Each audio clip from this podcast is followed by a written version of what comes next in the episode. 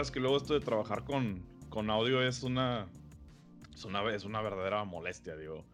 Ah, Ahora pues. tengo, que, ahora tengo que investigar cómo es que se desconchinfló, se desconfiguró todo el, el, el voice meter, porque este, ese es el que utilizaba para grabar todo, pero ahora no sé por qué dijo, no, no, no, sabes que ya no quiero funcionar y, y ahí a ver cómo le haces. Entonces, pues ahorita hay, hay mejor dejar grabando por Skype y ya yo hago mi magia después a ver qué, qué suena. Dale, que así sea entonces. Ay, Ruru, Ruru. Bueno, este, no sé qué quieras comenzar ahorita, digo, este, vas a ser mi primer invitado en el podcast, técnicamente. Me Entonces, bueno, eh, hablemos un poco de ti, entonces, si quieres, digo, como introducción a, a ti, supongo. Este, pues tú eres de Argentina, ¿no? Sí, pi. Vivido y nacido. Sí, espera, primero y principal voy a comentar algo que veo que está pasando todo el tiempo, pero no sé si será por culpa, por mi culpa, siendo que lo escribí de esta manera, o es que de por sí la gente lo lee así. Pero yo, según yo, me llamo Rururaida, no Sí. Rururaida. Ajá. O sea, la ¿Ruru? gente me dice Ruru, o sea, con una sola R. Acá en Argentina, palabras como perro llevan doble R, ¿viste?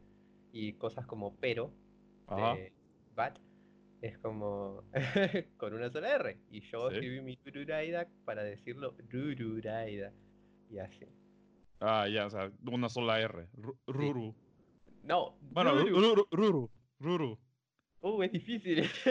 Parece. Supongo que es porque eh, la R al, al principio de, de una palabra es, es, es, una, es fuerte. Ah, puede O sea, como, reco- sí, como reconocer, reconocido. Oh my eh, god, tenés respetar. razón. Tenés razón.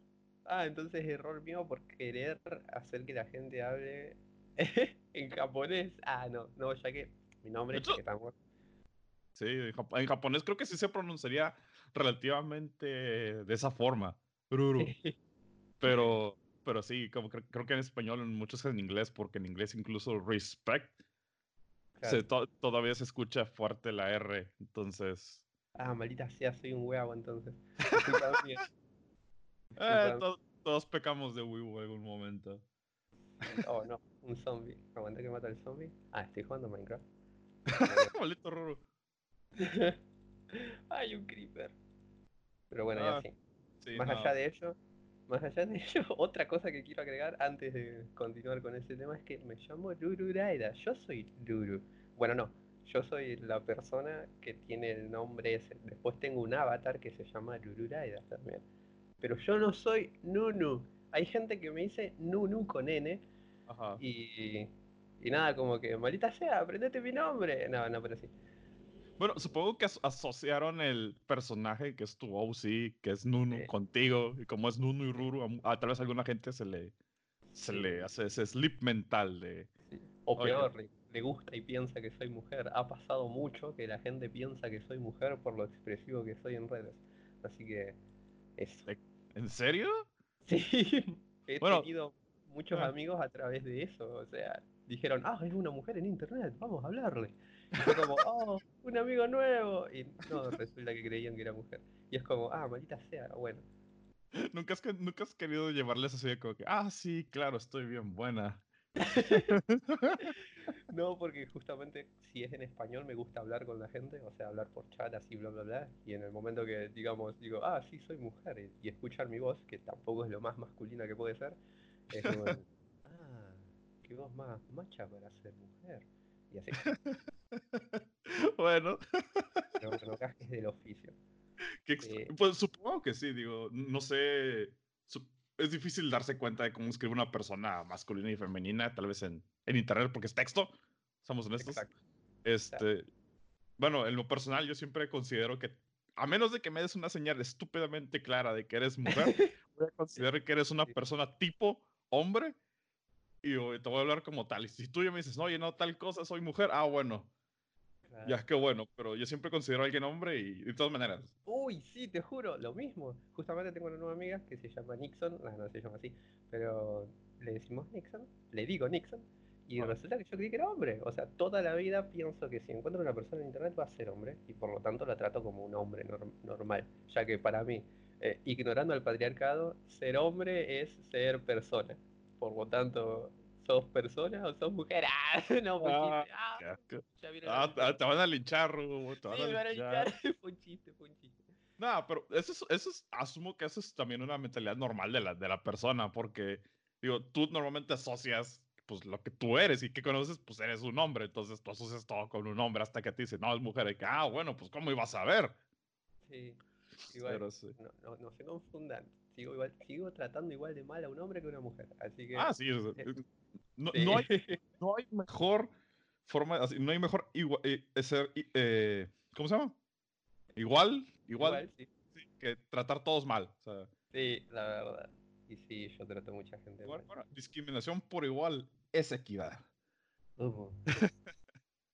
Ay, Dios. No, pues sí. Digo, ah, supongo que ese es un detalle también de los. bueno, es el nickname que tú te diste, ¿no? Ruru Raida. Ru- Ruru. sí, Yo también lo digo mal, no me hagas- no, sabes ya no- que. Ahora desde que dijiste eso, lo de que de principio siempre la R va a sonar fuerte es como el, ah, deja, ya no me voy a quejar nunca más. Porque es verdad, no me voy a quejar nunca más. Deja. ah, no, pues bueno. De hecho, mm, ¿cuánto tiempo tienes ya dibujando? Mm, a ver. la, pre- la pregunta que siempre me confundo porque como me la preguntan en diferentes años es como un, ah, no, pero ya pasó otro año y no estoy seguro. Por lo tanto puedo decir que, a ver, yo, según me acuerdo, ya este es el tercer año que dibujo seriamente. Porque obviamente anteriormente, eh, de niño he dibujado cosas, pero las he dejado porque, no sé, no, no, no me gustaba. No me gustaba lo que hacía y la gente decía, ay, qué lindo dibujás. Pero cuando alguien, cuando le decís, ay, qué lindo dibujás a un niño, Tiene dos opciones. Una se la cree y sigue dibujando y por lo tanto o mejora o sigue dibujando como la mierda misma. O en mi caso fue como, no me mientas, yo sé que dibujo horrible, así que lo dejé. Dejé toda mi infancia, no dibujé, más bien, dibujé en mi infancia, pero después toda mi adolescencia no volví a tocar un lápiz porque yo ya conocía que existía eh, las tabletas. O sea, yo sabía Sí. que se podía dibujar en una computadora y que tenías todas las herramientas del mundo en una computadora. Y era como un, bueno, yo no quiero, no quiero dibujar a papel porque sé que hay una mejor manera. Voy a esperar, me dije. Así que estuve un par de años esperando sin dibujar nada, hasta que cuando tuve la oportunidad de tener una tableta, la usé. Y dije, oh, qué lindo. No me sale. Y ahí noté que era muy difícil dibujar sin una base, porque obviamente, como te digo, no aprendí, no estudié nada. Sí. Y, y nada, esto pasó hace como, no sé, cuatro, cinco años que tuve mi primer tableta. Después rompió esa tableta, era una Genius bien barata, que me entero hace ya como dos semanas o por ahí me entero de que son las peores tabletas si querés dibujar. Y bueno, se rompió, creo que no me duró ni un mes. Oh, qué asco. Después, el- por la garantía, tuve la misma tableta, eh, no me duró una semana. Y fue como, un, deja, me rindo. Me rendí hasta hace como tres años, bien como digo. Y de un momento por el otro digo, "Mm, no tengo trabajo. No tengo trabajo, no tengo estudios. eh, creo que mi papá se acaba de morir. No me acuerdo si fue en la época que se murió mi papá. Antes o después, ya, ya no estoy seguro, la verdad no me acuerdo. Y espera, voy a poner pausa en Minecraft para concentrarme en esta parte que como que es importante. Y es... Y nada, me compré una tableta para mi cumpleaños y dije, vamos a dibujar, vamos a tomármelo en serio. No me lo tomé en serio. No me lo tomé en serio durante como seis meses. Hasta que en un momento en DA, digo, yo ya que estaba en DA dando vueltas, tenía una amiga que se llama Coca, que me como impulsaba a seguir dibujando. Ya que ella dibujaba y yo decía, ah, me gusta cómo dibuja Coca. Veo que ella hace cosas todos los días. Quiero yo Sí. también hacer algo así. Y no lo hacía. no me sale dibujar todos los días. ¿Cuál es el punto? Que aún así seguí intentando. Hasta que en un momento descubrí Tumblr y, y dije, hey, mira, un lugar donde publicar cosas. Pero es más, ¿sabes qué? Me cansé, porque Coca creo que había desaparecido en esa época. Eh, creo que se quedó sin internet o algo así. Yo ya estaba solo. Y por lo tanto dije, no, Coca no está. Tengo que arreglármelas por mí mismo para darme ganas por mí mismo de dibujar cosas por mí mismo. ¿Y qué se me ocurrió hacer? Dije, ya fue, me gusta el H, vamos a hacer H. Cuando me puse a dibujar porn. Mi, mi, primer dibujo en Tumblr fue una enfermera de Silent Hill. Dije, vamos a dibujar una enfermera porque son los personajes que me gustan. Y ahí empezó. Estuve un año más o menos dibujando, haciendo sin saber, porque yo actualmente, eh, mejor dicho, yo en esa época no sabía dibujar y no sabía que no sabía dibujar. O sea, yo solo intentaba, intentaba y salían cosas. Y es como, ah, you're a chancer. Así que a fin de cuentas, después de ese año, o sea, hace dos años, dije, no jodas, creo que debería empezar a saber a dibujar. Así que me puse a entrenar un poquito y aprendí a dibujar. Y acá estoy, dos años después. Pues bueno, dos años siento que ha sido más tiempo por lo mismo de, eso. Pero digo, me parece interesante que tú hayas dicho eso, que tuviste tanto tiempo sin, sin dibujar porque simplemente pensabas que pues no eras bueno, que no era, no, era tu vocación. Yo, en mi, yo siempre estuve dibujando. Digo, nunca me he dedicado a dibujar así de, ah, súper ultra mega de lleno, pero ha sido como un hobby, ha sido algo que me ha gustado. Y yo siempre dibujé mucho papel, porque yo cuando era niño, mis papás me dejaban con mi abuelita para que ella me cuidara. Y como ella siempre tenía todo material de pinturas y todo, ella me daba pues todo eso para que yo dibujara. Ay, qué lindo. Entonces yo siempre, yo siempre dibujé, simplemente que lo hacía por gusto, nunca lo hacía como para dedicarme o aprenderlo totalmente. Pero, digo, ya estos últimos años me lo he estado tomando un poco más en serio para dibujar, pero igualmente, digo, pues cosas como la escuela y cosas así te llegan a tomar mucho tiempo. y, y, ya no te deja. Bueno, no es que no me dejara, sino que simplemente hubo muchas cosas que ya me se interpusieron en mi camino y digo, dibujar para mí siempre ha sido un hobby más que una vocación o dedicación. Entonces, siento que no he, no he mejorado mucho en los últimos años, pero ahí voy. Soy de esos de paso lento pero seguro. No, te entiendo completamente. Es más, cabe destacar que ese creo yo que esa es la manera correcta de adentrarse a lo que sería, no sé, hacer algo que te gusta y hacerlo bien. O sea, creo yo que esa es la manera correcta que es algo que ya has hecho durante mucho tiempo, te gusta y por lo tanto poco a poco vas mejorando. Yo no, yo, o sea, yo soy todo lo contrario que no quiero que sigan mis ejemplos porque, digamos, fue como muy improvisado. Porque en comparación, si yo tengo que comparar, ¿qué me gusta más? O sea, ¿cuál es, digamos, mi hobby o qué es lo que creo yo que hago mejor? Bueno, actualmente sí, supongo que actualmente, después de tanto tiempo, dibujo mejor que cualquier otra cosa que esté haciendo. Pero el dibujo no era lo mío. O sea, yo no empecé queriendo dibujar. Yo como te digo, como no dibujé durante toda mi vida, eh, a lo que me dediqué fue a... Ojo, que esto que voy a decir es como otro de los peores pecados que podés cometer si querés hacer lo que yo quería hacer. Que yo quería escribir. O sea, yo dije, quiero escribir un libro. Miento, peor. Mira, me voy más a lo hago quiero hacer un anime, me dijo una vez. Basta, no te rías, me duele, me quema. Pero bueno, dije, quiero hacer un anime, obviamente sin saber nada, creo que me vi Bakuman nomás y dije, ay, quiero hacer un manga después. No, pero no, el punto es que, quiero hacer un anime, me dije. Porque en la época había animes tan feos y después había otros animes que yo consideraba buenos y eran como, ah, maldita sea, ¿por qué no hay más cosas así? Decía yo obviamente ignorando la gran cantidad de otros ánimos que había, otros mangos y historias de por sí. Así que yo en mi inocencia de adolescente echi dije, si nadie puede hacerlo, yo lo voy a hacer. Así que se me dio por escribir. Se me dio por escribir y estuve, no sé, toda mi adolescencia estuve en más de tres años haber estado. Cuatro, cinco ahora que lo pienso, pero bueno, no, quiero hablar del tema.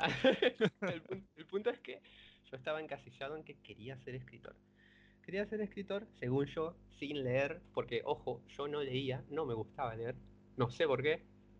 Es más, sí sé por qué, no, actualmente no leo, porque, digo, ese tiempo que uso leyendo podría estar usándolo en hacer otra cosa, por ejemplo. Por eso me pongo a escuchar más que nada audiolibros. ¿Cuál es el punto? Que yo quería ser escritor en esa época. Estaba a tres años creo de terminar la secundaria Y bueno, esos tres años estuve ahí escribiendo mis cosas. Ojo, nunca terminé nada. Nunca terminé nada. Fui el peor No. tipo de escritor. eh, según yo. terminé la escuela, o sea, la secundaria, porque acá es primaria, secundaria, no hay preparatoria secundaria o algo así, creo que es en otros países. Ajá. Y era hora de elegir una carrera universitaria. Dije, bueno, a mí nunca me prepararon para esto, nadie me dijo tenés que estudiar, nadie me puso la pistola en la cabeza diciéndome, ponete a estudiar, nene. No, todo era por mi cuenta, por lo tanto nunca me esforcé en nada, porque todo me salía naturalmente y, y así. Sí. Llegué, llegué a la universidad, ojo, elegí un profesorado en letras. Elegí un profesorado en letras creyendo que sabiendo lengua, o sea, la materia español supongo que sería en otros países o algo así, Sí. em, dije, con esto voy a ser capaz de escribir. ¿Qué es lo primero que dice uno de los profesores cuando voy a la carrera? El primer día dijo, bueno, acá no van a aprender a ser escritores. Y yo quedé como, ah, ¿Qué? ok. Y nos instaba a, bueno, a olvidarnos de eso, o- y porque acá iban a ser profesores para enseñar la lengua española. Sí. Y yo, y yo dije, bueno, tengo que o dejar o seguir. Así que me decidí seguir, obviamente como todo adolescente que está recién empezando, que quiere hacer felices a sus padres, eh, seguí diciendo, bueno, voy a robar conocimientos para poder ser un escritor. Sí. Dejé la carrera un año después. Uh, Dejé la carrera un año después porque dije, no, deja, esto no me da el tiempo para hacer lo que yo quiero. ¿Qué era lo que yo quería? Quería escribir. O sea, yo quería pasarme el tiempo, todo el tiempo, todo el día escribiendo. Y, Sí. y después de ir a la uni y volver, estaba muy cansado. Estaba muy cansado y me la pasaba durmiendo, yendo a la uni, durmiendo, yendo a la uni. Y esa era mi vida. El punto está en que dije, no, voy a seguir mi sueño. Voy a dejar esta carrera que no me está gustando a fin de cuentas, en realidad sí me ayudaba. Por ejemplo, aprendí un cacho de latín, estaba por aprender grie- griego, aprendí filosofía y cosas así, todas cosas útiles, sí. y aprendí a declinar palabras. O sea, entendí cómo funcionaba el idioma. Pero yo creyendo que iba a ser mejor escribir, dejé la carrera y me puse a escribir. Según Mm. yo. Sí. Porque unos meses después dejé de escribir. No, no, ¿por qué? o sea, no sé, es que noté que todo lo que yo había escrito era basura y dije, ay, pero ¿qué carajo estoy haciendo? Estoy inventando muchas boludeces, pero no estoy terminando nada. Esto es basura. Y en un momento me pongo a pensarlo seriamente y sí, noté que, o sea, como que me cayó todo el peso de ser un adulto y realmente no haber hecho nada provechoso porque no tenía estudio, no había terminado ni siquiera nada de lo que había hecho y no tenía ningún talento en particular. O sea, ni siquiera escribía bien, según, según veo. Y bueno, tengo que trabajar de algo, dije. Así que me fui a estudiar un curso de electricidad, pero más o menos ese mismo año fue cuando me compré mi tableta. Y ya teniendo en mente de que no tenía nada más, mientras estudiaba electricidad como que me ponía a dibujar así en DeviantArt, hacía boludeces. Sí. Y bueno, así, digamos, llegué a donde estoy. Queriendo hacer algo, rindiéndome de eso y haciendo otra cosa por despecho. Dibujar. O sea, dibujé porque no pude escribir. Y esa es mi historia. Bueno, se puede sacar mucho de eso, tengan en mente. pues supongo que sí, digo, es... Bueno, no sé, supongo que es un- una forma muy diferente de cada persona porque, digo, mis papás siempre me inculcaron que, pues, mi único trabajo es estudiar y tú tienes que estudiar, cabrón. Este, ir a la escuela y eso es todo lo que tienes que hacer. Todo lo demás es, es extra. Es, eh, pues, siendo honesto, sí, yo era un pésimo estudiante, pésimo estudiante, muy mal estudiante. Yo siempre he sido de los que lo que aprendo en la escuela es suficiente. No, yo porque tengo que estudiar en mi casa. Ah, claro. Este, no, créeme que no sé, nunca fui un, ex- un alumno de 10 en muchas materias. Cosa, bueno, curiosamente cosas como español, inglés, sí, me iba bastante bien. Ya sabes, en recreo yo sacaba 10 también, porque era muy bueno jugando. El recreo, claro. Pero sí, no. y digo, yo entiendo eso lo, también lo de la educación universitaria, porque yo cuando iba creciendo, yo quería ser. Bueno, yo siempre me encantaba ver películas. O sea, me sentaba y veía películas todo el día, todo el día, todo el día. Dibujaba y jugaba con mi plastilina estúpida y. y tenía un mundo hecho de plastilina, toda gris, porque ella juntaba todos los colores y decía, eh, el carajo. Color caca, claro. Este. Y yo siempre quise crecer y ser como, no sé, un artista de efectos especiales o trabajar en cosas de ese estilo. Entonces, dije, ah, pues quiero hacer eso. Y cuando iba a salir de la carrera, pues tenía que investigar. Bueno, iba a salir de la, de la escuela, que pues es la, acá sí es primaria, secundaria y preparatoria, que son en total 12 años. Este, pues tenía que elegir la carrera y no había una carrera que yo quisiera exactamente, o al menos que pudiera pagarla, porque pues las carreras universitarias acá son caras. No, sé, qué, no sé qué te enseñas, sí, pero pues realmente... Pública. Sí. Bueno, también hay privadas, obviamente, pero... sí, no. sí, no, no, Entonces, pues realmente no, no, no, sabía qué hacer porque las universidades pues no las hubiera podido pagar. Eran, eh, hubieran sido un golpe económico para mi familia. Y curiosamente, salió una carrera nueva en una universidad que es pues técnicamente del estado, es semipública, pero es definitivamente muy, muy barata, que era la de... Imagínate este nombre, es una licenciatura en multimedia animación digital. ¿Qué pasó, papá? Tú dices, ah, pero ¿qué onda? Es este... la carrera perfecta para cocinar hamburguesas. Ándale, papá, ándale. Curiosamente, no, esa, esa, esa carrera, en lugar de estar en artes o en una de esas de filosofías o en lo que tú quisieras, realmente estaba en la, en la facultad de físico-matemáticas. Era la, ah. según la universidad, esa es la facultad más difícil de entrar después de, después de medicina. Y todos estaban de que, ah. pero ¿qué? ¿estás loco? Es la más difícil. Y de que, nah, me metí, entré y, me, y empecé la carrera. Y una vez que empecé dije, pues esto es extraño, pero pues lo voy a seguir porque yo soy de esas personas que una vez que empiezan me molesta si no termino. Aunque termine ah. mal, pero termino. Tengo ese talento. Claro. Creo, batallé sufrí mucho porque esa carrera tú la escuchas como que, ah, es que vas a hacer video, porque el currículum te decía, sí, hay videojuegos 1, 2 y 3, y edición, y arte, y dibujo, y escritura, y teatro, y, la, y cuánta cosa. Sí, pero eso te dicen ya después de que te das cuenta que el 60% de la carrera es programación y matemáticas. ¡Oh! Entonces, sufrí mucho, sufrí mucho en esa época porque yo supe programar, aprendí a programar, tenía la lógica para, pero no me gustaba. Ah. Entonces, para mí fue muy difícil. Y por desgracia la carrera nunca tuvo una... Eh, era nueva, era literalmente nueva. Yo fui de la primera generación. Entonces, no tenía un enfoque muy bueno en la carrera. Entonces terminaba siendo una especie de todólogo, donde al final tú tenías que aprender a, a no sé, a dedicarte a algo. Que curiosamente, pues como aprendí de todo, pues salí haciendo un poco de todo. Sí, mm. eso siempre, es bueno. Aunque, ¿qué edad tenías para esta época?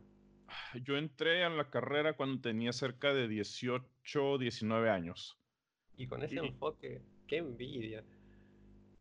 Pues más, o menos, porque digo, te digo, la carrera fue una época muy difícil para mí, porque además me había mudado a una ciudad diferente de mi familia. O sea, vivía con unos tíos, con unos familiares, pero este, ahora sí, básicamente estaba técnicamente solo en el sentido de que yo tenía que empezar a hacer mis cosas por mi cuenta.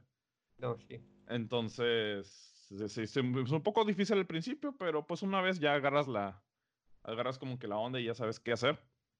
Sí, sí, sí, te entiendo. Sí, justamente de lo que decís, saco eso porque es muy importante, ya que vos estás diciendo que empezaste una carrera y la continuaste a pesar de que era difícil. Y es algo que yo creo en, en la gente de esa edad es muy difícil tener, siendo, por ejemplo, como yo. O sea, yo todo el tiempo fui muy acomodado.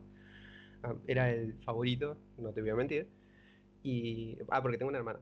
Tengo una ah, hermana. Ah, sí. Curiosamente, yo también tengo una hermana, es mucho menor que yo. Mucho, mucho menor que yo. Mira, tengo una pregunta. ¿Ella es responsable? Muchísimo más que yo. Ah, no, siempre hay uno que es más responsable que el otro, ¿viste? Eh. Pero si es mucha la diferencia de edad, supongo que ahí viene. ¿Cuál es el punto? Que yo estoy cerca de mi hermana, más o menos uno o dos años. Ah, no, yo estoy cerca, ella está lejos de mí por nueve años, casi diez años. Ah, estamos como una generación completamente diferente. Sí.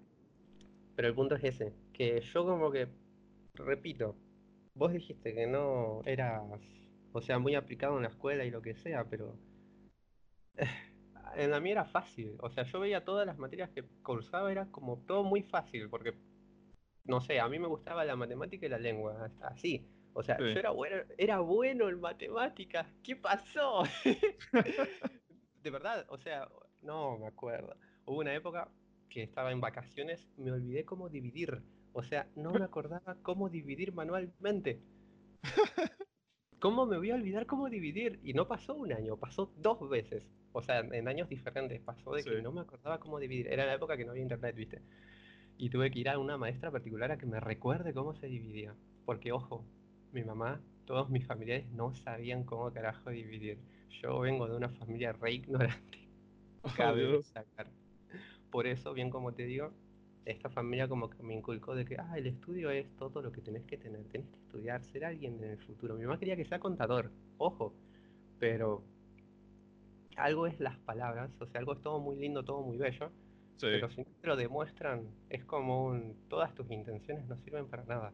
Por eso digo que qué lindo de tu parte de que cuando te mudaste con estos tíos, vos estabas solo, porque estás ahí en la encrucijada de o evolucionar, mejorar, o estancarte y que te vaya mal. Obviamente vas a mejorar, o sea, el hombre mejora si se pone en una situación adversa que puede superar, y vos podías superar eso.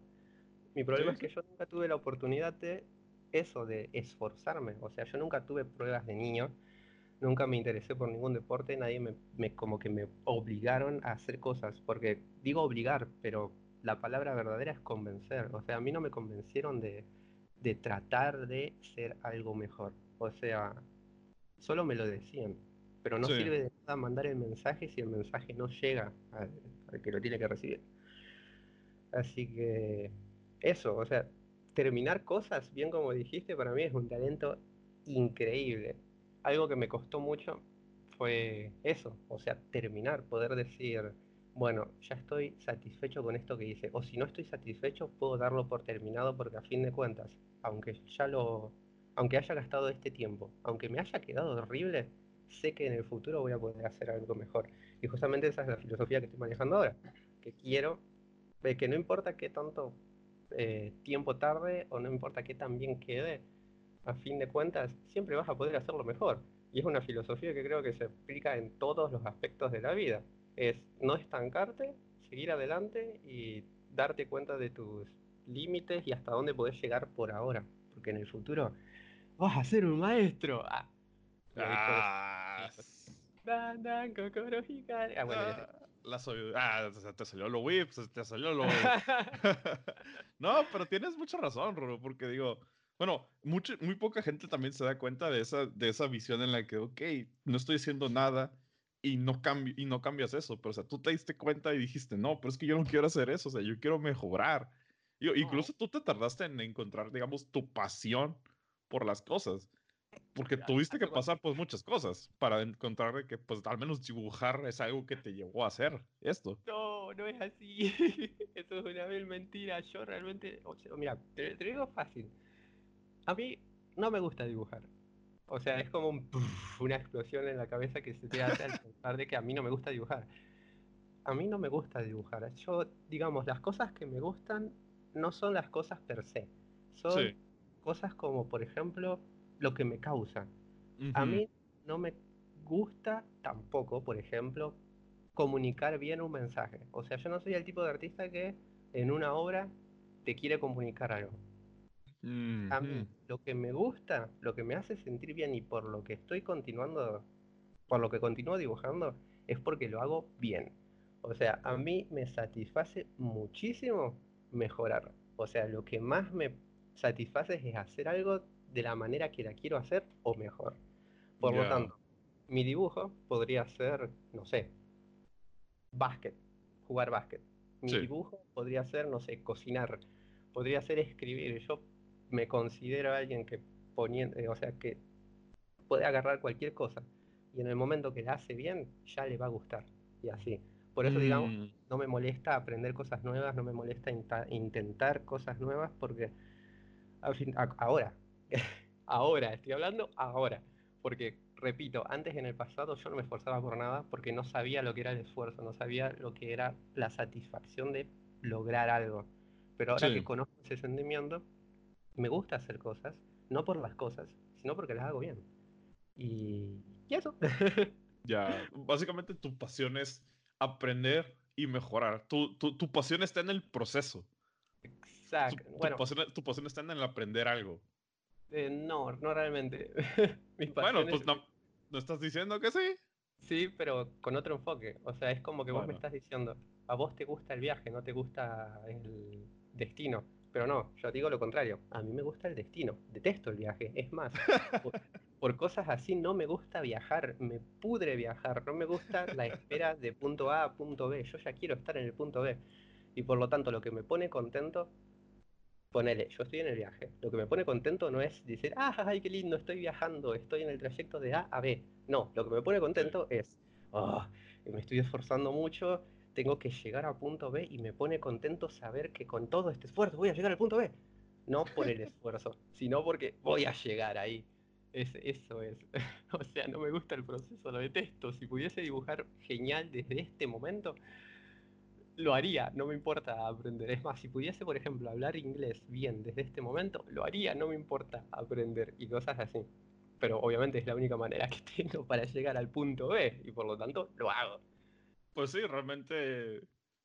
Mira, ¿a, qué te miento? O sea, ese es el proceso normal humano. a, menos de que hayas nacido con un talento innato estúpido, en esos de que digas eres un ultragenio y solo porque naciste y ya. Ah, así puedo dibujar, puedo escribir, puedo esculpir.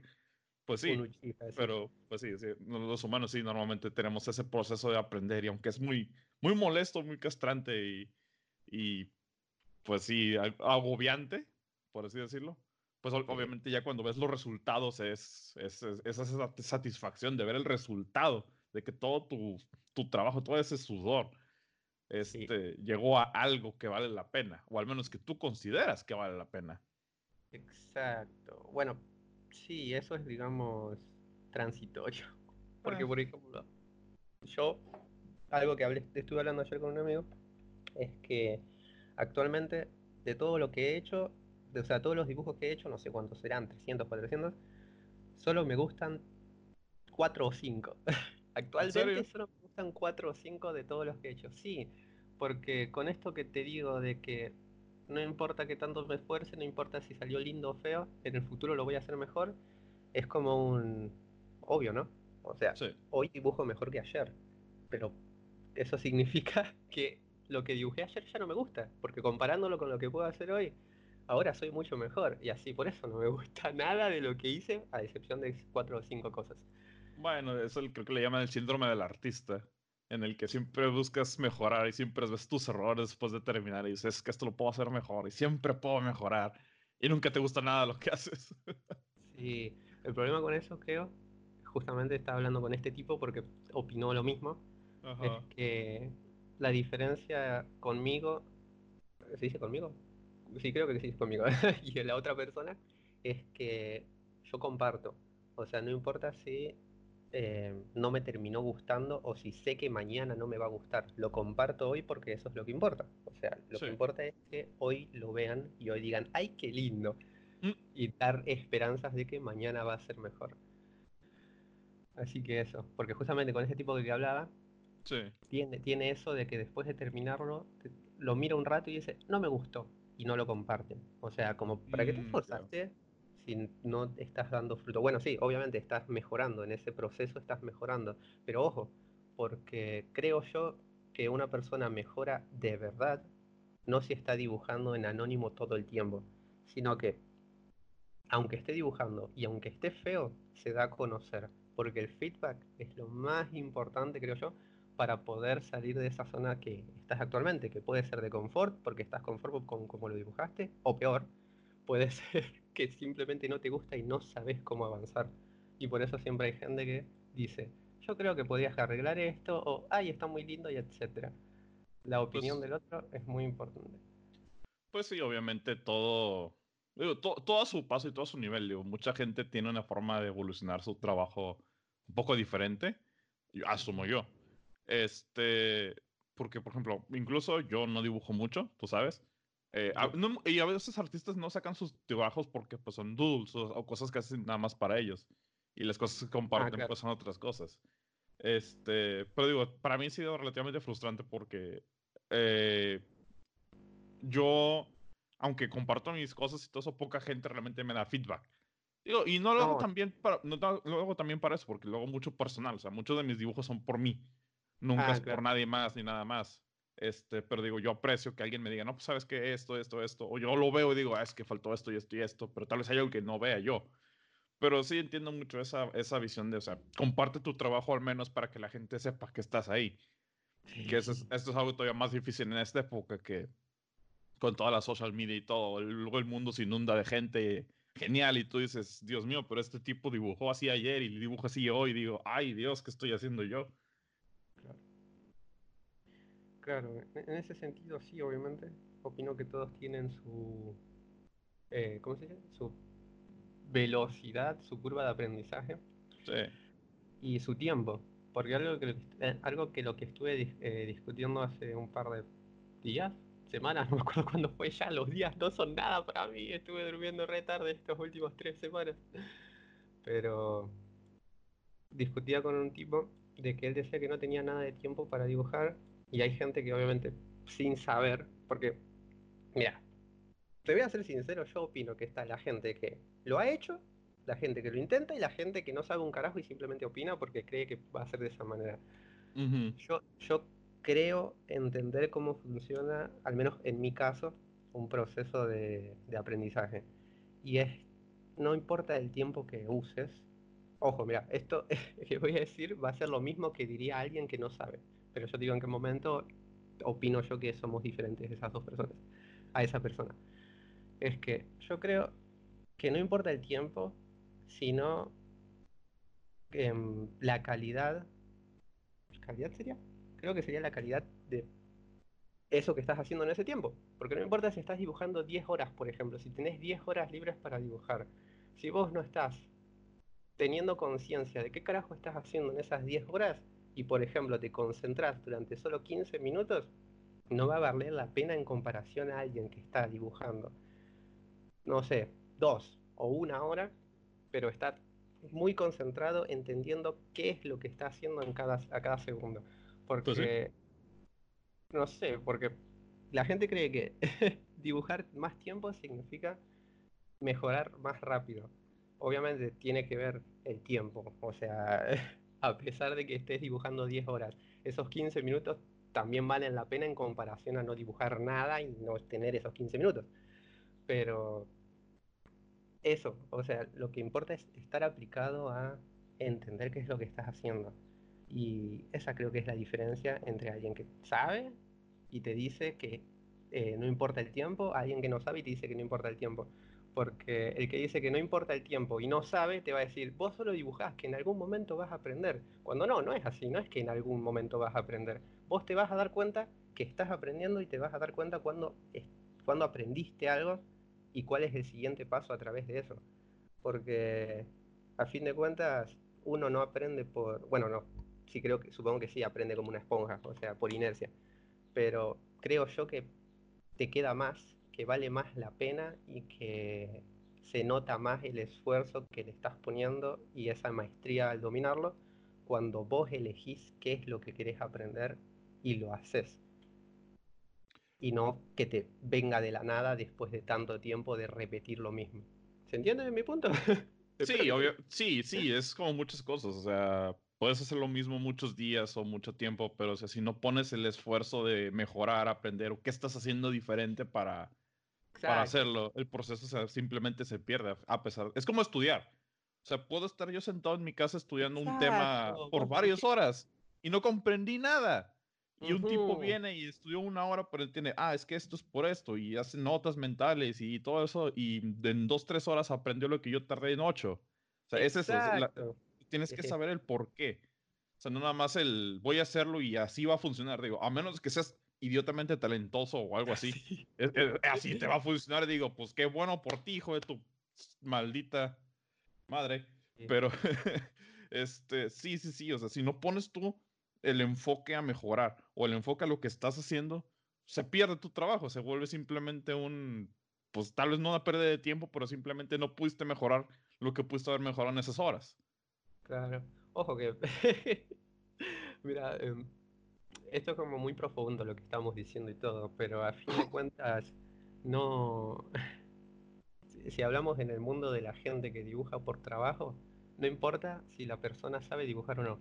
Lo que importa es que, digamos, cumpla lo que se espera de él y en tiempo y forma. ¿A qué me refiero con esto? A que no importa si vos sabés dibujar de 10 o sos una basura dibujando. Porque estamos en el mundo de la tecnología. Existen muchísimos programas que te ayudan a compensar falencias existen referencias por doquier, o sea, podés encontrar referencias de lo que sea. Existe, no, no sé, existe un montón de herramientas, por ejemplo, mira, voy a mi caso, por ejemplo, existen estos programas de 3D que yo uso para posar cosas que me ahorran muchísimo tiempo. Sí. Está Blender, está Design Doll, SketchUp.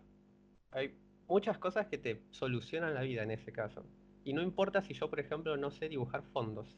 Si uso SketchUp para hacer una cosa arquitectónica, me descargo un par de furnitures en, eh, no sé, de alguna página, lo pongo en Blender y hago un par de cosas así, el trabajo va a estar hecho. Porque a fin de cuentas, al otro, al espectador, ¿qué le importa si yo lo hago bien o por mi cuenta? Si a fin de cuentas el resultado final les gusta es como un, ¿cómo se llama? Es como tener la oportunidad de hacerlo rápido y mejor o hacerlo todo por tu cuenta. Y queda en manos del artista, digamos, en usar las herramientas o no. Pero hay gente que justamente por eso demoniza la capacidad del otro para ingeniárselas y hacérsela más fácil. Por eso podemos hablar de, no sé, estudiar, mejorar como dibujante y lo que sea, pero a fin de cuentas, al menos yo quiero aprender a dibujar por, por orgullo.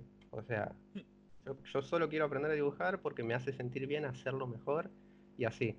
Yo pudiese, si yo, mejor yo, si yo siguiese usando programas y lo que sea, no, a ver, lo estoy explicando mal yo podría, por ejemplo, a ver, a ver, a ver, qué parte no me sale actualmente bien, bien, bien. Una rodilla. Las rodillas me cuestan muchísimo. Sí. Yo podría aprender. No, no, espera, la estoy haciendo a mano igualmente. La verdad, espera, dame un segundo. Bueno, digamos, un fondo, una estructura. Sí, vamos Dices que no puedes con eso. O sea, tú podrías dedicarte a aprender a cómo hacer fondos, a cómo hacer edificios, a cómo darle esa estructura, cómo darle esa textura de que es una mendiga piedra, una columna. Sí. O puedes usar tu tiempo para aprender lo que tú quieres hacer y simplemente utilizar una referencia y dices, con esto, y ya quedó. Exacto. O sea, sí, a fin de cuentas, yo, al menos yo, opino que lo que importa es eso, o sea, el, lo final. Porque, a ver, pues para mí, el fin justifica los medios. Bueno, aunque se escuche muy mal, te voy a ser honesto, es que eh, a nivel profesional, en muchos lugares, al cliente le importa el resultado, no le importa cómo lo lograste, no importa si tuviste que pagarle a alguien, no tuviste... él no le interesa eso, le interesa el resultado final. Y el mundo de los artistas, pues sí, tiene razón, es cierto, muchos este, no son muy buenos para ciertos detalles, entonces piden ayuda o no, simplemente no lo hacen, no hacen otras cosas, hacen referencias. Creo que el artista de este, el manga Gantz, utiliza muchas referencias de modelos en 3D para hacer sus cosas. y sigue siendo un manga muy bueno. La verdad. Sí, o sea, ah, me encanta Gantz. Sí, entonces, es, tú tienes, es muy válido lo que dices. Simplemente que, por ejemplo, es como, creo que ese, ese meme o historia que pusieron en Skype de un tipo que estaba, que estaba dibujando la escena de un, de un salón de clases y dijo, oigan, pero ¿cómo lo hacen para dibujar tantos, este, tantos escritores y todo tan bien y todo, porque yo intenté hacerlo todo por regla y me tardé mucho. que estos son modelos 3D, yo no dibujé nada. ¿Qué? ¿Tú puedes hacer eso? Es, claro. por, es por un par de, pues sí, el, el, tipo aprendió a hacerlo a pulso. Y dices, pues es muy bueno porque tal vez te pueda servir para mucho después. pero pues al, mismo tiempo tal vez te puedas brincar ese proceso porque pues no es el enfoque. Sí. Que pues, cuentas todo, todo eso, lo que vos decís, o sea, exactamente lo que dijiste es el enfoque. O sea, saber qué es lo que carajo querés hacer y, y, bueno, y hacerlo porque, por ejemplo, yo repito, cuando empecé a dibujar, yo, a mí no me gustaba dibujar. O sea, yo no dije, voy a dibujar porque me gusta, porque quiero transmitir algo o lo que sea. Yo dije, sé que voy a ganar plata si me pongo a dibujar porno. Así que me puse a, oh. a aprender a hacer eso y yo sabía que si era bueno, iba a ser remunerado. Por lo tanto, me esforzaba con algo en mente. Yo quería ser eh, artista H. Así que. pero, te gusta el, el, el, porno, el hentai y todo eso, ¿no? no digo, como gente normal. Yes. Pues ahí estás. Ese siempre es un complemento de algo que te gusta, con una meta en mente, que es ganar dinero. Y pues lo lograste. Digo, algunos dirían que ese no es el punto, pero al final eso no importa. No importa cuál es la motivación o la meta, todo. O sea, el chiste es el resultado. Tú dices, aprendiste por algo que te gustaba, porque querías dinero, y ahora estás ganando dinero, ahora vives de eso. Yes. Exactamente. Entonces, ¿qué carajos importa? Exacto. Y eso es lo que supongo que quiero que, que se quede. De que, ¿qué importa tu. Más bien, lo que importa más que nada es lo que vos quieras hacer con ello. Porque si dibujas por hobby, si dibujas porque te gusta dibujar, tampoco te esfuerces tanto. Bueno, sí, esforzate si querés, pero tampoco te sientas mal si no estás avanzando a la velocidad que querés, si no estás mejorando, porque ¿qué importa si te estás divirtiendo? O sea, no es tu trabajo. Si lo haces por hobby, es porque no es tu trabajo. Sí. Pero si tenés que hacerlo de manera profesional, obviamente vas a querer acortar tiempos, vas a querer hacerlo de la manera más rápida y precisa, porque obviamente teniendo programas, teniendo modelados 3D, teniendo muchas referencias, te va a salir mucho mejor que hacerlo a mano solo, que te va a tomar todo el tiempo del mundo y a lo mejor no te quede tan bien como teniendo referencias al lado. Sí, sí, eso es muy válido. es, es como todo. Están las herramientas ahí. Si las quieres usar, adelante. Si no las quieres usar, no las uses, pero pues también tienes que atenerte las consecuencias de eso. Yes. Porque incluso el ejemplo más fácil, en lo, que es la industria del cómic, que es, por ejemplo, de las cosas más grandes, una persona no hace todo el cómic él solo. O sea, hay gente que lo hace, pero le toma mucho tiempo. Pero si te das cuenta, hay gente que hace los bocetos, hay gente que hace el dibujo, hay gente que hace el entintado, luego hay otra persona que hace los colores, hay otra persona que hace los, que, las viñetas y todo. O sea, es un proceso. O sea, es alguien que está especializado en hacer tintas. Dices, yo sé, o sea, tal vez sepa dibujar y todo, pero su ultra fuerte es hacer las tintas. O su trabajo final es hacer las tintas. Entonces, al final es eso. Sí, la verdad. Pero sí, no, no. Bien. Ahora que lo pienso, creo que sí, la primera vez que vi tu trabajo fue en Tumblr hace, bueno, cuando Tumblr existía y era algo. en 2017. el, primer dibujo que tengo, según veo, o sea, según vi hace ya un par de días, era 2017, diciembre, septiembre, por ahí. ¿En serio? Sí. por eso digo que, no sé, ya van tres años o algo por el estilo. Ah, debe de ser, digo, ya no, ya no me acordaba que fuese tanto tiempo. Sí, yo tampoco. Ya ni siquiera me fijo en esas cosas, o sea, cosas de días, años. A veces me olvido mi edad. Sí, a mí también. Yo dejé de contar después de los 20 años. Sí, viste, yo desde los 18, porque dije, bueno, soy legal. ¿Qué importa si ya soy legal? Pues sí. Yo puedo ir a la cárcel, entonces lo demás no importa. Sí, solo hay que cuidarse de eso. Sí, no, pues sí. Pero, digo, pues me, ah, digo, es una de las cosas que me parece interesante eso, o sea, como tu aspecto, cómo fuiste evolucionando a, a, lo que quieres hacer y todo. Porque todo el mundo tiene sus métodos, sus, pues, su contexto, digamos, porque tu contexto era ese que nadie te obligaba y tú, lo, tú fuiste a. Y digamos que a mí, pues no, no me obligaban, pero sí me inculcaron eso. Sí, qué bello. Eh, pues, sí, porque, bueno, mi familia realmente yo me deslindé de lo que es ellos, porque mis padres, bueno, mi padre es, este, es médico, es doctor. Sí, sí. y, mi madre es enfermera, entonces ellos viven en el, en el ámbito médico. Y muchos de mis amigos o gente que conozco es médico. Y dije, no, yo no quiero hacer eso, casco. yo quiero dibujar. Y quiero hacer videitos. De hecho, es, eh, es, es irónico porque ahorita yo no trabajo realmente haciendo dibujos o todo. O sea, sé dibujar y eso me ayudó a- en cosas de mi trabajo, pero mi trabajo actualmente es ser un una cosa extraña. Voy a decir que soy un híbrido de artista, artista gráfico con, con mercadotecnia, con edición de videos. Es un buen combo igual. Eh, Es un extraño. De hecho, sí, ahorita estoy aprendiendo mercadotecnia. Estoy aprendiendo cómo. Me voy a certificar en, en Facebook e Instagram Ads. Y luego me voy a certificar en lo que es Google y LinkedIn para la empresa en la, para la empresa en la que estoy. Suena bien, suena a promoción. Sí. Dinero, dinero, dinero, dinero. Oh, el dinero es todo. si- Sí, la lo, verdad. lo hago todo por dinero. A mí no me interesa eso. Pero si eso me va a dar dinero, mejor, porque eso me va a llegar a mi meta. Pero digo, es, eh, por ejemplo, eso es algo que yo no estudié. Yo no estudié nada de mercadotecnia, ni de social media, ni nada de eso. Es más, lo detesto, la social media, normalmente. es, nada, más, nada más tengo Twitter y porque Twitter es como que un lugar en que puedo interactuar de una manera rápida y corta y grabar cosas que veo que son interesantes. Pero, por ejemplo, eso yo no lo estudié para nada, pero lo aprendí por mi cuenta porque me va a servir para después. Digo, es lo que tú decías, te sirve, te sirve para algo, ganar dinero, es mi meta. Entonces, por eso lo estoy aprendiendo. Sí. Nada de por amor al arte. Sí. Así me gusta. Eh, no. Oye, y por ejemplo, tú que decías, ¿cuáles son los cuatro dibujos que dices que son los que te han gustado? Digo, sé que tú ¿Puedo- dibujas hentai ¿Puedo así. decirlo? Ah, ¿puedo- Pues si quieres de una manera más discreta para que no sea tan...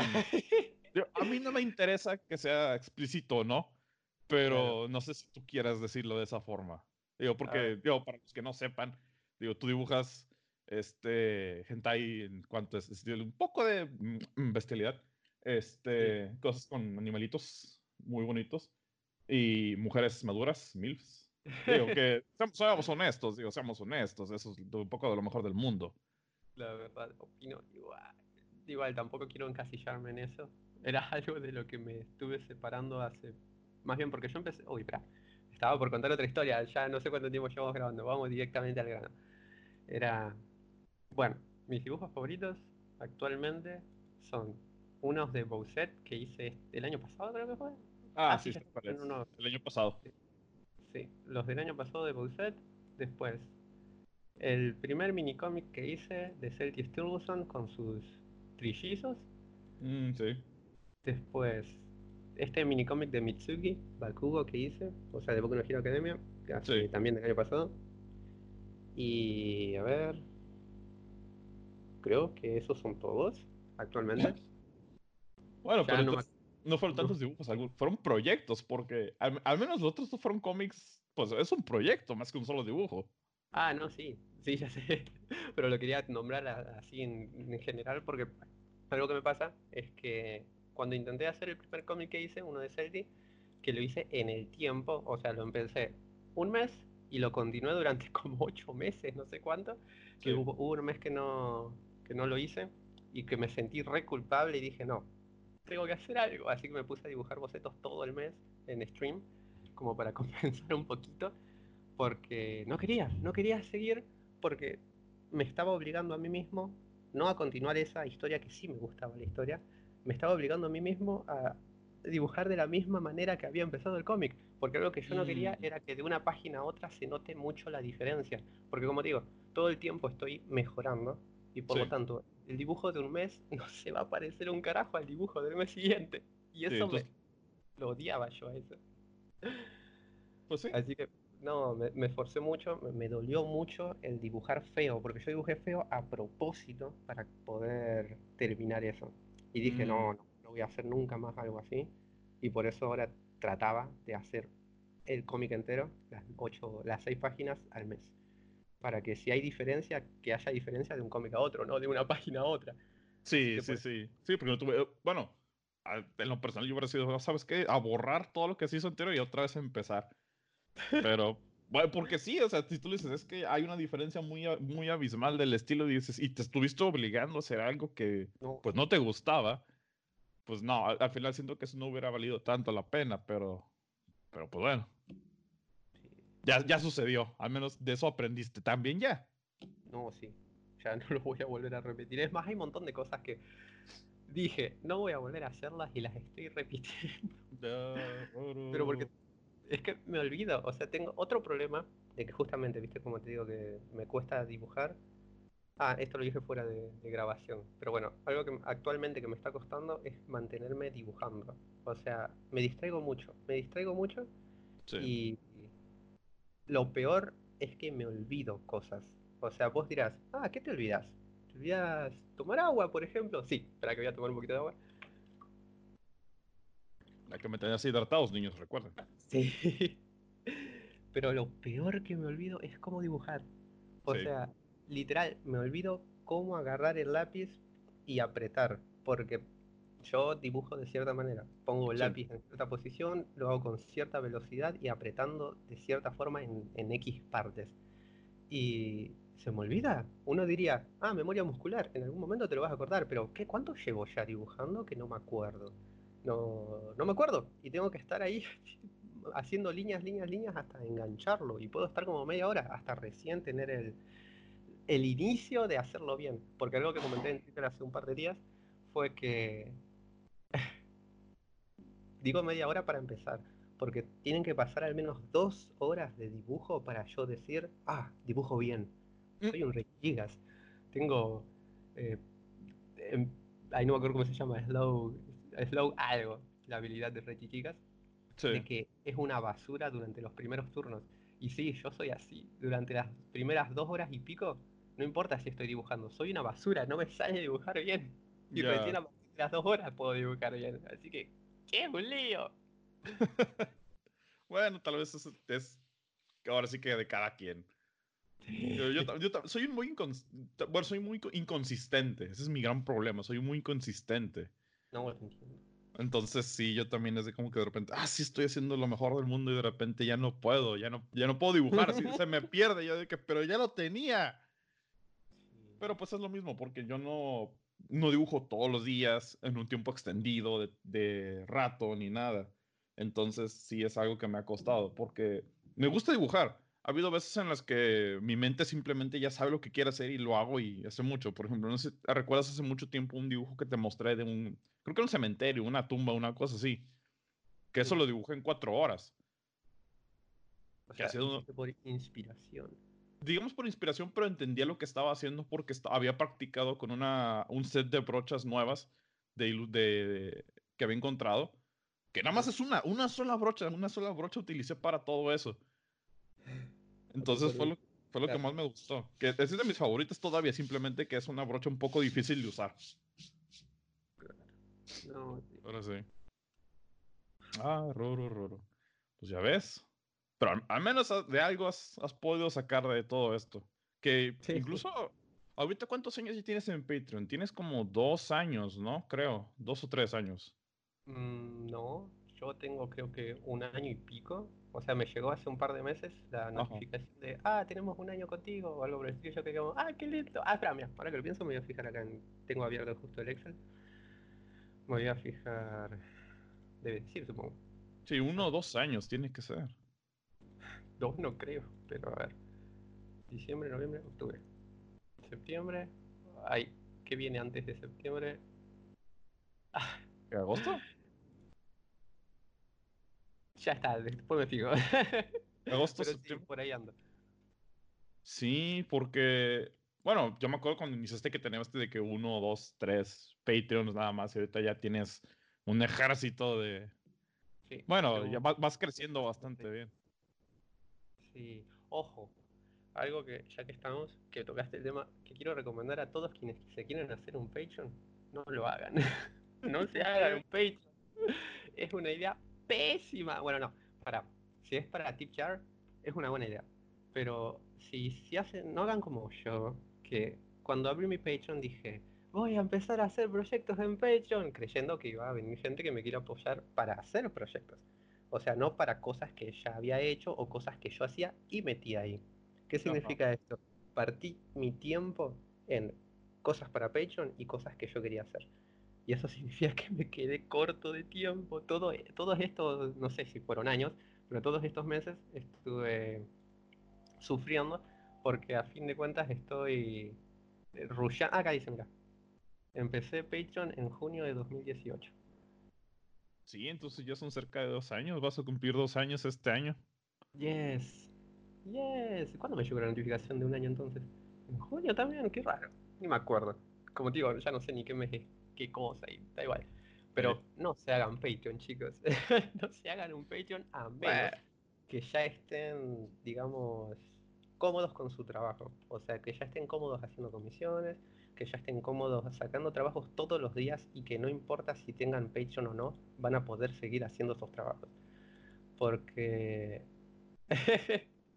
si le dedican mucho tiempo a los proyectos de Patreon, es tiempo que no le dedican a mejorar su, lo, lo, que hacen. Porque a fin de cuentas creo yo que Patreon es una plataforma en la que estás, digamos, siendo apoyado para seguir creciendo o para continuar haciendo lo que haces. Y en mi caso, yo al fin de cuentas, como que me rendí de querer hacer cosas para Patreon y dije, vamos a empezar a tomármelo como un lugar en donde la gente me va a apoyar para yo poder seguir mejorando. O sea, mi meta es todo el tiempo hacer cosas mejores. Y por lo tanto, no me importa actualmente tanto hacer cosas que son para Patreon, sino cosas para que son que son para mis Patreons, que son la gente que me estuvieron apoyando y que las, que actualmente le vendo comisiones nomás. Sí. Pues sí, bueno, también, depende mucho de, supongo que para qué lo quieres, porque hay gente que utiliza Patreon como un tip jar, como que, pues, yo, tú ya sabes lo que hago, pero no necesito como que ese backup, entonces lo que me des es bueno. Sí, sí, sí. Eso es lo que tuve que pensar. Eso es lo que tuve que pensar y no pensé y por eso estoy donde estoy. bueno, pero eh, pues, también era la primera vez que hacías algo así, entonces pues de algo tenías que aprender. Sí, sí mi, vida es un constante intentar cosas nuevas y que me salgan mal. Por eso, chicos, si necesitan ayuda, háblenme. Algo que me gusta mucho es ayudar a los demás porque yo sé lo que es estar solo en el mundo y que nadie te haya ayudado. O sea, me jode muchísimo eso y por lo tanto quiero ayudar a toda la gente que pueda. Ah, Eres un santo, Ruru. Eres un santo. Así me dicen. soy hombre. soy hombre, chicos, no soy mujer. Recalquemos, por favor. Si me vienes a ligar, por favor. Y si eres hombre y me vienes a ligar, no, por favor. sí, por favor, no. Soy hétero, aunque no parezca, soy hétero. Creo que hace mucho tú pusiste una foto tuya en Tumblr. Todo el mundo decía, oye, pero te pareces a ah, Hanson Overwatch. Sí. ya me pelé. Bueno, no, no me pelé, tengo el pelo largo. Bueno, largo no, lo tengo corto ahora, pero me voy a pelar. Ya no me gusta tener el pelo largo, lo odio, hace mucho calor. Lo que sí tengo una barba enorme actualmente. ah, eres el, maestro Ruru con tus grandes barbas. Bueno. Ay, Dios, creo que ya, ya llevamos casi una hora hablando y todo. Ya más. Pasó rápido. Una hora y media, sí. Bueno, el escritorio desde hace una hora. Bueno, Ruru, entonces, ¿dónde te pueden encontrar? ¿Cuáles son tus, tus contactos? A ver, eh, lo que más estoy usando es Twitter y Discord, ya que las otras redes como que las tengo desactualizadas, debería subir dibujos y cosas, pero que quería terminar el cómic de Cape y ya, bueno, ya lo terminé, así que por fin voy a ponerme a actualizar cosas y son en... Déjame leerlo, porque a lo mejor lo tengo escrito de manera diferente. En Twitter es Rururaida, así como suena, R-U-R-U-R-A-I-D-A. Eh, o sea, arroba Rururaida. En Pixip supongo que... Ahí síganme en Twitter nomás, ahí tengo los links directamente a todo lo demás. bueno, en Twitter y ahí busquen el Patreon si quieren apoyarlo. Solo sepan que eso es para niños mayores de 18 años, por favor. La verdad. No queremos menores aquí. Aquí es un lugar para adultos. Sí, F18 va a decir en el título del video. Ah, no. Ah, dónde vas sí, no. Eh, mira, para ser honesto, sí. O sea, también, simplemente porque YouTube y todas esas plataformas, el momento en que yo empecé a decir majaderías y cosas así, es cuando ya empieza de que, oye, no, pero es que no es para adultos. Pues no es para adultos, güey, no soy un niño. Ningún niño hace esas estupideces. Ningún niño habla como marinero. Pues sí, no. No, yo también estoy conteniendo porque si supieras cómo hablo, uff, uff, hasta, te, te, persinerías. Gracias, gracias. Sí, algo que me, como que me choca mucho es que la gente se ponga a insultar y decir cosas grotescas enfrente de mí. Es como un, ay, por favor, en mi idioma no. Háganlo en inglés. Es más, hablen en inglés si van a decir cosas cochinas, porque en español no me lo puedo tomar en serio. O me río o me hace sentir mal. Bueno, yo normalmente siempre lo hago nada más por un sentido de comedia. Muy pocas veces realmente te quieren insultar de esa forma. A menos de que sí realmente... eh, mis insultos son muy específicos. Pero sí, no deja de mi corazón. Los que siempre utilizo así como neutrales por alguna razón se convirtieron en cosas como microzorra, macroperra y. Entonces, se queda de que, ¿pero qué es eso? Que, no sé, pero solo es un insulto que se escucha extraño. Cállate. Está muy bueno, está muy bueno. Microzorra. Me lo voy a acordar. Macroper. Y Bueno, así. Bueno, pues eso es todo por el episodio de hoy. Entonces, muchas gracias, Ruru, por haber venido. Este, ahí algún día espero que, que algún día que tengas chance lo- nos volvamos a, a grabar. Sure, como dice Lina Blair. Claro, sí, yo supongo que todo el tiempo. No, bueno, no, miento, todo el tiempo no, pero todo el tiempo estoy hablando con alguien, así que vos te podés unir y lo que sea. Avísame que tengo tiempo, supongo. De ahora en más, supongo que voy a tener tiempo porque voy a tratar de dormir más temprano y esas cosas. No se Ah, duerman tarde, chicos. Sí, no, dormir es, es muy importante para todo eso. Yo es algo que aprendí yo. Ya que ser un godín, yo trabajo en oficina, entonces. Eh, Sí. Bueno, Y tomen agua, tomen agua. tomen agua, recuerden. Lo más importante de todo esto no es aprender ni nada, es tomar agua. Tomar agua te va a sacar de cualquier problema. La verdad. A menos que te Bueno. hiperhidrates. Bueno, ahí nos vemos. Ahí nos vemos, Ruru. Dale, chau despojín. Bye.